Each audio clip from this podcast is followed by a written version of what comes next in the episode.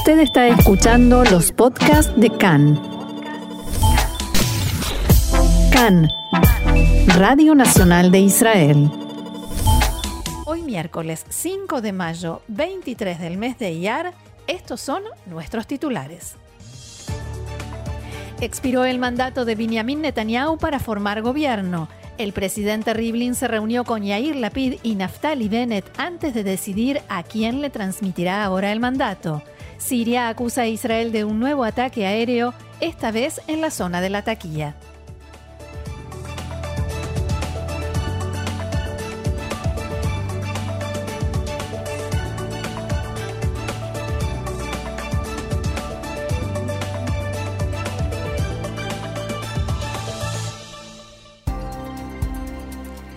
Vamos entonces al desarrollo de la información que comienza, como no, con política. Como no podía ser menos, Roxana, muchas gracias. Dos minutos antes de la medianoche, el primer ministro Netanyahu comunicó al presidente Rubén Rivlin que no logró formar gobierno y devuelve el mandato.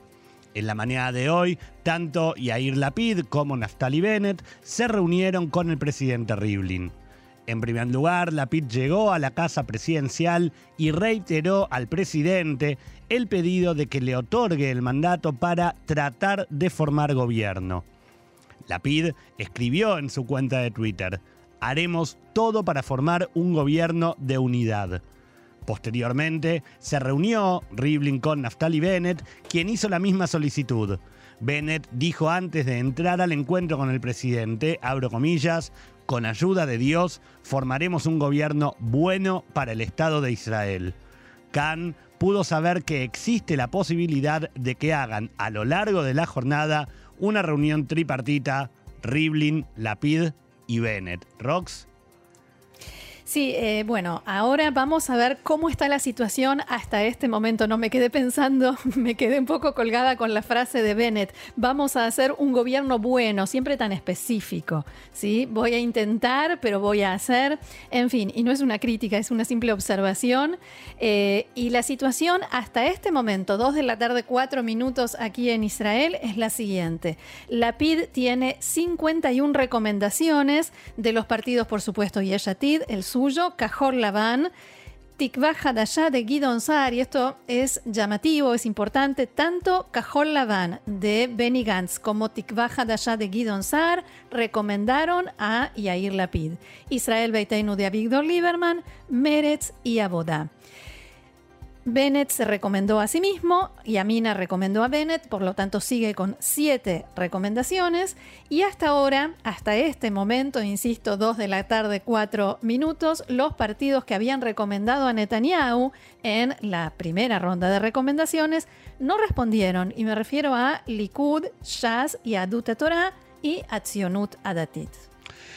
Eh, como vos decías, Roxana, hasta este momento, 2 de la tarde, 5 minutos. Todo puede cambiar en la jornada de hoy. Por lo pronto seguimos con la información como la tenemos hasta este momento. El legislador Amihai Shikli de Yamina envió hoy una carta al titular del partido, Naftali Bennett, en la que le pide que, entre comillas, evalúe, textuales palabras, nuevamente la posibilidad de formar gobierno con la PID. Me opondré a la formación de un gobierno con la izquierda, escribió Shikli. Fuentes de Yamina dijeron que, si bien Shikli escribió que se opone, algo que ellos ya sabían, no anunció que votará en contra y su decisión de oponerse tampoco es definitiva. Estiman que la carta fue una manera de hacer llegar a Bennett los argumentos en los cuales basa su oposición. La respuesta formal de Yamina fue, vuelvo a abrir comillas, respetamos las posturas del parlamentario Amihai, Shikli que ya conocíamos.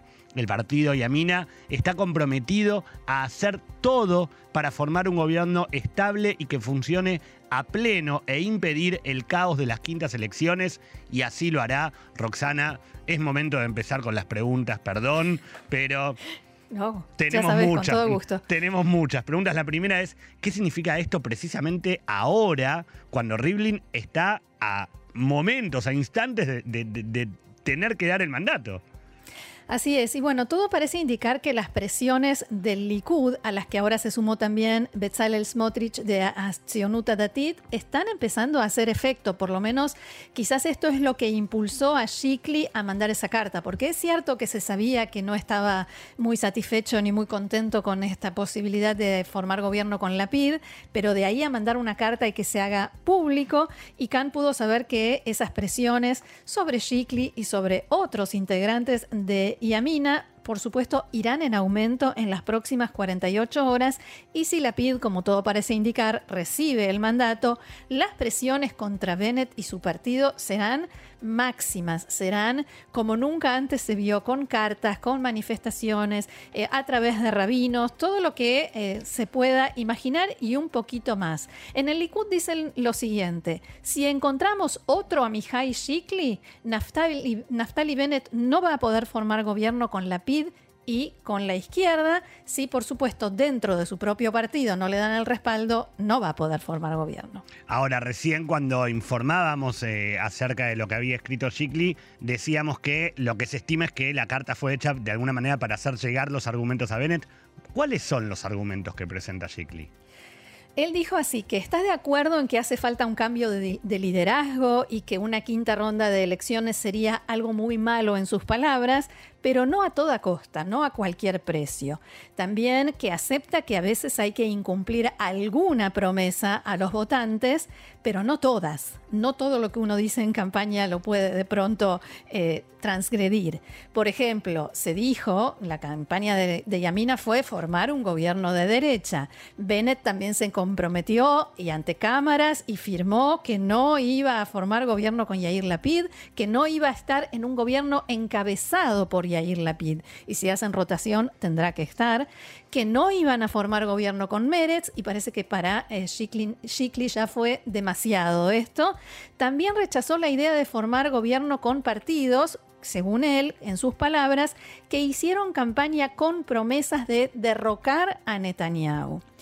¿Qué tenemos que ver nosotros con las banderas negras? Dice Shikli en su carta, con ese espíritu de odio, lo cual es en cierto modo una eh, manipulación eh, política y de las palabras, porque en realidad primero nadie hizo campaña para derrocar a Netanyahu, sino para ganarle las elecciones, que no es lo mismo en una democracia, y segundo que las banderas negras son un movimiento de protesta y los que hicieron campaña para ganarle las elecciones a Netanyahu le guste a quien le guste cada partido político, son partidos políticos que forman parte del juego de la democracia israelí.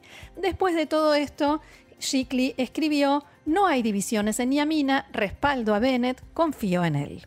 Ahora, recién también hablábamos de eh, que en el Likud ya plantean el buscan, quién, buscan quién puede ser el, próximo Shikli. ¿Hay algún nombre en vista que, se pueda encontrar? En realidad, bueno, cuando uno sale a pescar, toda presa viene bien, pero en el Likud hablan ni más ni menos que de Ayelet Shaked, pero quienes la conocen dicen que a pesar de lo mucho que quiere formar un gobierno de derecha y que le disgusta la idea de formar gobierno con la PID y con la izquierda, no va a traicionar a Bennett, no va a ir en su contra, o sea que esos esfuerzos seguramente no van a prosperar, lo cual no significa que no van a seguir intentando. Y ya a esta hora, 2 de la tarde, 10 minutos, hay fuentes que dicen que ya hay uno o dos más que están de acuerdo con Shikli, pero todavía no lo dicen. Bueno, esperemos, esperemos algunos minutos más a ver si, si ya se puede decir. Alguna carta más. Alguna carta más que aparezca antes de las 3 de la tarde. Pero antes de entrar en lo que sucedió hasta ese momento y qué es lo que está pasando ahora, una vez más, Roxana, ¿te parece que hagamos un raconto de cómo llegamos hasta aquí? Después de 28 días en los que Netanyahu y el Likud intentaron todo tipo de fórmulas y opciones que no prosperaron, porque recordemos esto justamente, ya pasaron 28 días desde que Rivlin le otorgó el mandato a, a, Netanyahu. Incluso en la tarde de ayer, apenas unas horas antes de que expirara el mandato, el Likud volvió a intentar que se iniciara el proceso de promulgación de la ley para dar por terminado el gobierno equitativo con Cajón Labán y anunciar entonces elecciones directas y exclusivas para el cargo de primer ministro. Roxana, ¿qué pasó ayer en la sesión y fuera de la sesión de la Bada Mesaderet? Lo que sucedió fue algo que en realidad nosotros habíamos anunciado, que el Likud trató de someter a votación algo que se llama Matan Ptor Mijobat Anahá, que quiere decir eh, iniciar un proceso acelerado para la aprobación de la ley. Es una cuestión técnica que hace que una ley se apruebe en mucho menos tiempo que lo normal para, eh, digamos, este beneficio para la ley de elección directa del primer ministro y anulación de, eh, del gobierno equitativo que tenemos hoy en día. O, como lo llama el bloque de la oposición, el proyecto de ley de las quintas elecciones. Miki Zohar, el presidente de la, de la Mesaderet, que pertenece al Likud, abrió la sesión suponiendo que se iban a empezar a plantear eh, las objeciones y, los argumentos a favor y en contra de esta ley y que se votaba y listo. Pero eh, fue muy evidente cómo trataba de ganar tiempo cuando empezó a quedarle claro al Likud que no tenían mayoría.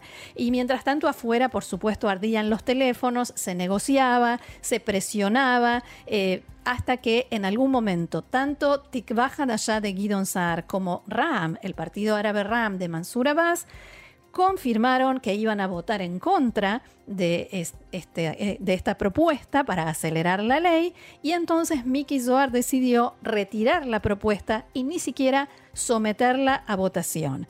Mientras tanto, Zohar también trajo a consideración de la comisión para este mismo proceso otros 14 proyectos de ley además de esta elección directa, que em, recordemos que elección directa y anulación del gobierno equitativo que se creó mediante la reforma de una ley básica. O sea que lo que se pretendía era anular una ley básica en una comisión. Es algo que no tiene mucha lógica. Eh, vuelvo a los proyectos que se presentaron. Ley de anulación de la desconexión de la franja de Gaza. Ley de pena de muerte a terroristas. Ley de prohibición de entrada al país de ilegales. Ley de nombramiento de jueces de la Corte. Ley del fiscal general. Piscata Gabrut, que mencionábamos ayer, para limitar las potestades de la Corte Suprema. Ley de Asdarat Aitiashvut Atzeirá, que significa legalizar asentamientos y puestos de avanzada. Ahora, antes de, seguir con las preguntas, ¿podremos en algún momento darnos cuenta que venimos todo este último tiempo eh, analizando muchas, como vos decías recién, cuestiones técnicas, mucha, una cuestión técnica para algo, otra cuestión técnica, digo, constitucionales. Señores, ¿no será hora de que en vez de tanta cuestión técnica se define el gobierno, se, se avance para adelante? Hay un pueblo, ¿no? Hay un país, hay un Estado en el medio que, que espera que esto suceda, ¿no es cierto? tienen un retraso de unos dos años más o menos. Más o menos, exactamente. Ahora, la otra pregunta que tengo para hacerte, Roxana, respecto a lo que pasó en la, en la Badame Saderet es ¿por qué Mansur Abbas votó en contra de la elección directa?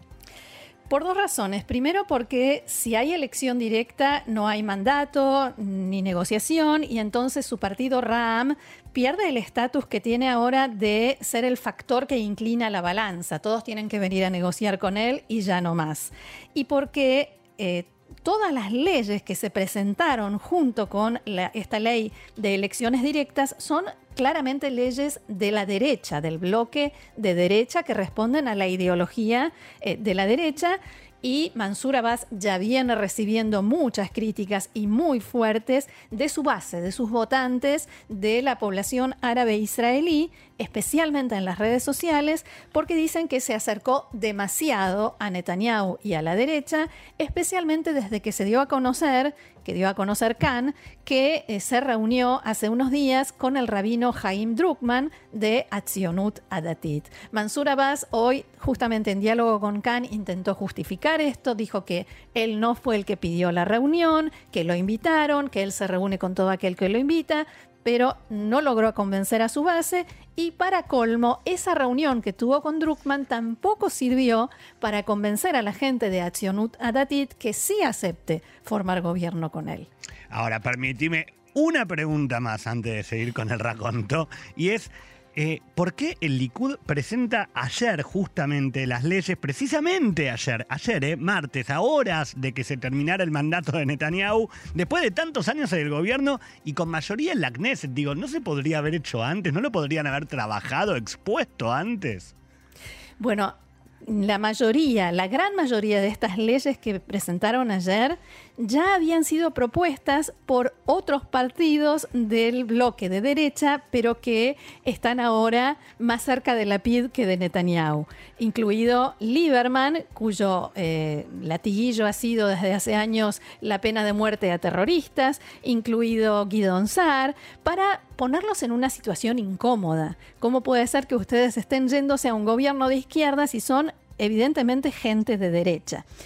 Incluso hubo un rafe entre Miki Zohar y Zeb Elkin, que ahora es de Tikva allá, pero por supuesto viene del Likud, porque Miki Zohar inició la sesión diciendo eh, al principio no pudimos eh, hacer aprobar estas leyes porque en el gobierno estaba la PID, y después hizo un raconto de a quién había que echarle la culpa de por qué no se pudieron aprobar las leyes hasta ahora, y eh, Zeb Elkin dijo en realidad, quien impidió que se aprobaran estas leyes es Benjamin Netanyahu.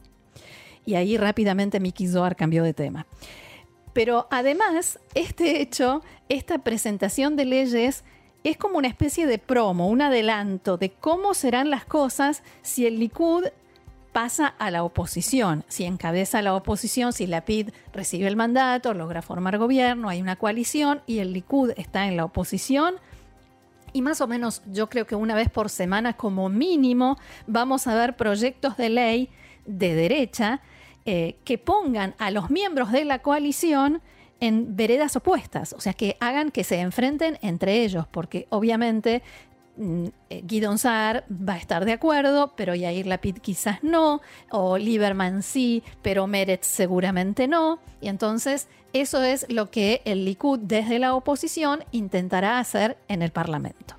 Ahora, recién me, reía, me, sonreía mientras estabas hablando, Roxana, justamente por esto, ¿no? Porque, claro, tildame de iluso, pero no deja de ser política. Para algunas cosas, como la tragedia de Mirón, no, no hace falta que busquemos culpables. Ahora, ¿por qué no se trataron leyes cuando un gobierno tenía mayoría en la Knesset? Hay que buscar culpables. Ahora que lo mencionás, Gaby, yo los veía ayer porque mientras eh, trataban de, que pase el tiempo, de, perder tiempo para tratar de conseguir la mayoría para votar esa ley en, eh, la Vadá Mesaderet, en la comisión organizadora, eh, algunos legisladores se pusieron muy jocosos y hacían bromas y se hacían comentarios. Y yo pensé, para buscar quién es responsable de la tragedia de Merón, hay que esperar los días de duelo. Pero para ponerse a hacer chistes, no. Eso ahí ni se acordaron. Es verdad lo que decís vos. Las imágenes que se veían ayer por televisión eran como de una estudiantina en los últimos días de clases. Era, bueno, hagamos chistes, pasemos el tiempo, sí. En fin, seguimos con el raconto de la información. A medianoche, el Likud difundió un comunicado en el que acusaban a Naftali Bennett de este fracaso abro comillas, debido a la negativa de Bennett a comprometerse con un gobierno de derecha, lo cual con certeza habría conducido a la formación de gobierno con la participación de más legisladores, el primer ministro devolvió el mandato. De inmediato se reanudaron las presiones a SAR, RAM y la lista árabe para que esta vez recomienden a la PID o en el peor de los casos a Bennett. Y ahí Lapid está trabajando y presionando fuertemente en las últimas horas para obtener más recomendaciones. En diálogo con Khan, Mansur Abbas confirmó que él y su gente vienen manteniendo conversaciones con Lapid y su partido desde hace tiempo, y digámoslo, por lo menos un mes. También se supo que anoche hablaron varias veces, incluso a altas horas de la noche. Bien, y en este momento está saliendo la información de que eh, Funcionarios de alto rango del Likud presionaron a Netanyahu para que recomendara a Bennett, pero él se negó. El eh, bloque de Netanyahu sostiene que eh, Naftali Bennett va a insistir y va a seguir adelante con eh, sus recomendaciones, sus intentos, perdón, de formar un gobierno de izquierda. Y Perdón, tengo que mirar a quién recomendaron. Es, estamos en vivo transmitiendo en, al momento, al instante que se van produciendo las noticias, Roxana. las bancadas del Likud y Aduta Torah, Shas, Atzionut, Adatit le pidieron al presidente de la nación que dé el mandato a la Knesset. En fin, eh, continuamos igual. Y esto, esto, nos lleva a las opciones que tiene el presidente Rivlin, ¿no? Exactamente. A primera hora de hoy, y lo, volvemos a decir, a primera hora de hoy, porque ya es muy lejos la mañana de hoy. Hace tanto. hace tanto que pasó la mañana de hoy, el presidente Rivlin anunció que se reuniría con Yair Lapid y con Naftali Bennett, los únicos candidatos que podrían, que pueden recibir el mandato porque recibieron recomendaciones. Estamos hablando de las recomendaciones que se recibieron en la primera instancia, cuando el mandato fue entregado a Benjamin Netanyahu. En ese entonces, Lapid había recibido 45 recomendaciones y Naftali Bennett sus propias recomendaciones, o sea, siete. Rivlin tiene a partir de ahora tres días a disposición para tomar la decisión, pero decidió darle tiempo a todos los bloques hasta hace un rato, hasta las 2 de la tarde, para que le hicieran llegar por escrito la postura respecto. Entonces, esto es exactamente lo que, lo que vos decías recién, Roxana. Y sobre esto, ¿qué escenarios posibles hay ahora? ¿Qué se plantea?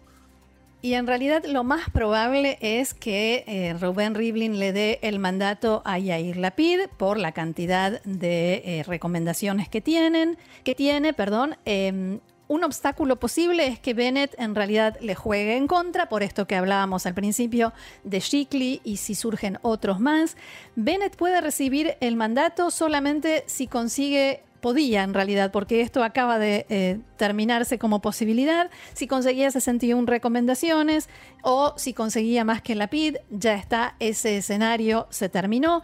Quedan dos. O Yair Lapid recibe el mandato o lo recibe la Knesset, en cuyo caso, eso sí, el presidente Rivlin llega a la conclusión de que en realidad la PID no tiene posibilidades reales de formar gobierno y si el mandato pasa a la Knesset, entonces hay 21 días para que en la Knesset se reúnan 61 firmas para que un candidato, el elegido en la Knesset, que reúna esas 61 firmas, pueda formar gobierno o está sentado, te veo, quintas elecciones. Yo sí, menos mal que estoy sentado. Ahora, mientras te escucho, necesito hacerte dos preguntas más. La primera es la siguiente. Si, este, si el mandato vuelve a la Knesset, como vos decías, hay 21 días más para eh, juntar 61 escani, para 61 eh, firmas.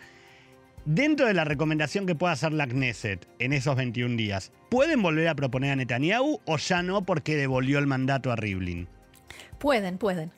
Pueden, pueden volver a recomendar a O sea que hasta este momento. Lo, que sucede es que a nivel realista, digamos, de acuerdo a cómo se vinieron dando las cosas, Netanyahu no logró esas 61 firmas porque no logró las 61 recomendaciones. Vos dijiste, a menos que consiga, realista, lo dijiste vos. A menos que consiga los desertores que viene buscando también desde hace dos años.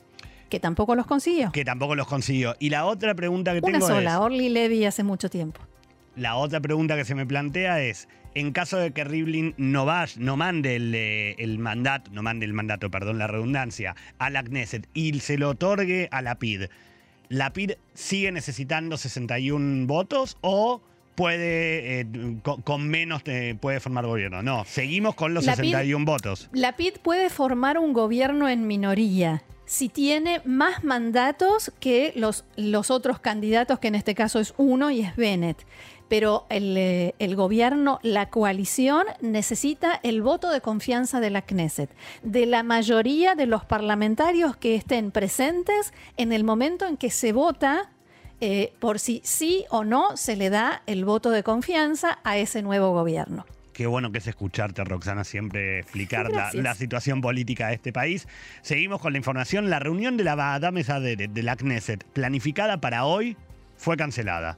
Su todavía presidente legislador Miki Soar había dicho que volvería a intentar presentar el proyecto de ley de elecciones directas para primer ministro y fin del gobierno equitativo, que ayer no logró la mayoría, pero hoy la reunión fue cancelada.